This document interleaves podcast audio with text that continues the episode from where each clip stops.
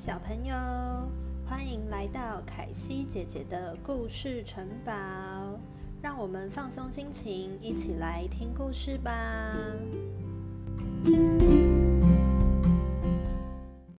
今天的故事是大拇指。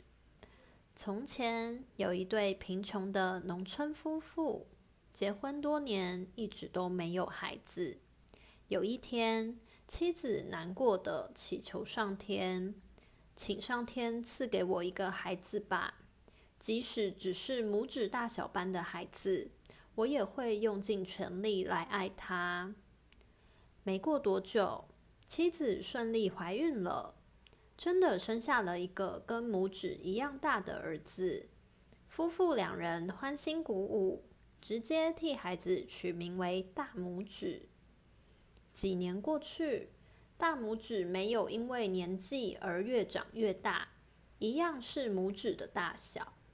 不过，大拇指很聪明伶俐，身体的大小一点都没有限制住它的行动，让夫妇两人很放心。有一天，农夫准备去砍柴，喃喃地说。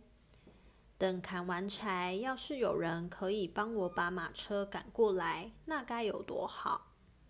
大拇指听到了爸爸的话，自告奋勇说：“我会把马车赶过去的，交给我。”要出发的时候，妈妈帮大拇指把马车套好，轻轻的把大拇指放在马的耳朵旁边，大拇指便吆喝着马上路了。去森林的路上，有两个陌生人看到了行驶中的马车，却看不见驾驶的人，感到好奇怪，于是便决定偷偷的跟在马车后面去一探究竟。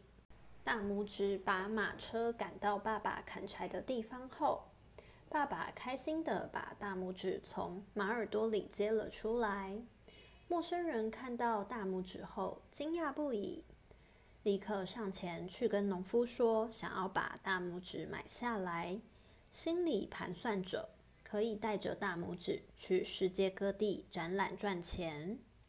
大拇指想，如果有这笔钱的话，爸爸妈妈就不用这么辛苦了。于是他偷偷的爬到爸爸耳边，请爸爸答应他们。并告诉爸爸说自己一定会想办法回来的。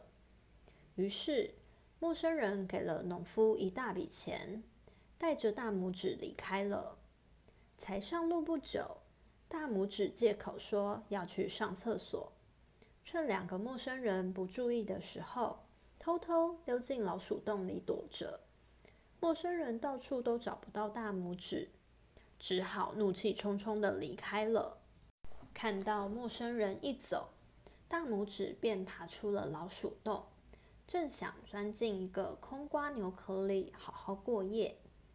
这时，他听到两个路过的小偷正商量着要怎么去偷牧师的钱。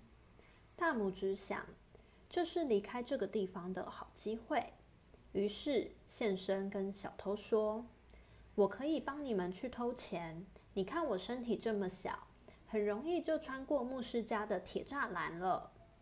小偷们听了，高兴不已，迫不及待的把大拇指送到了牧师家。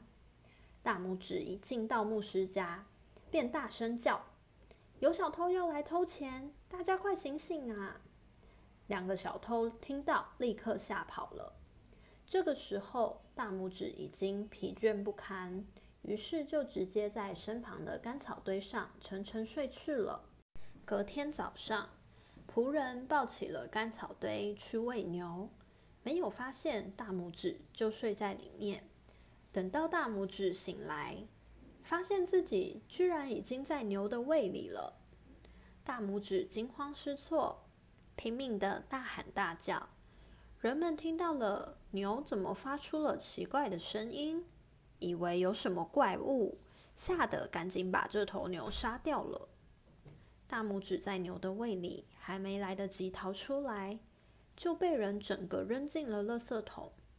等他好不容易挣脱出来，一个瞬间又被一只饿狼吞进肚子里了。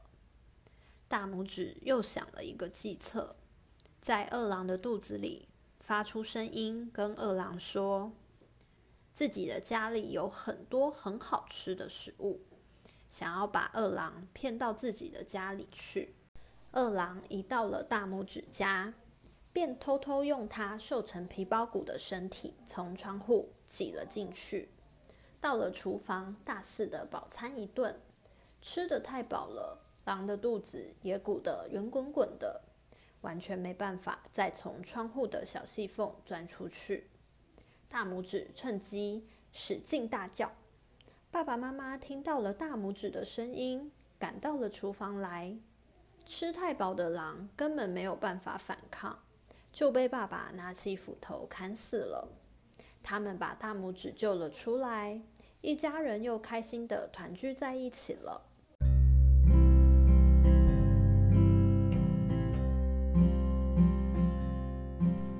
小朋友喜欢今天的故事吗？凯西姐姐的故事城堡会在每个礼拜四的晚上九点都会有新的故事哦。那我们下次再见喽，晚安。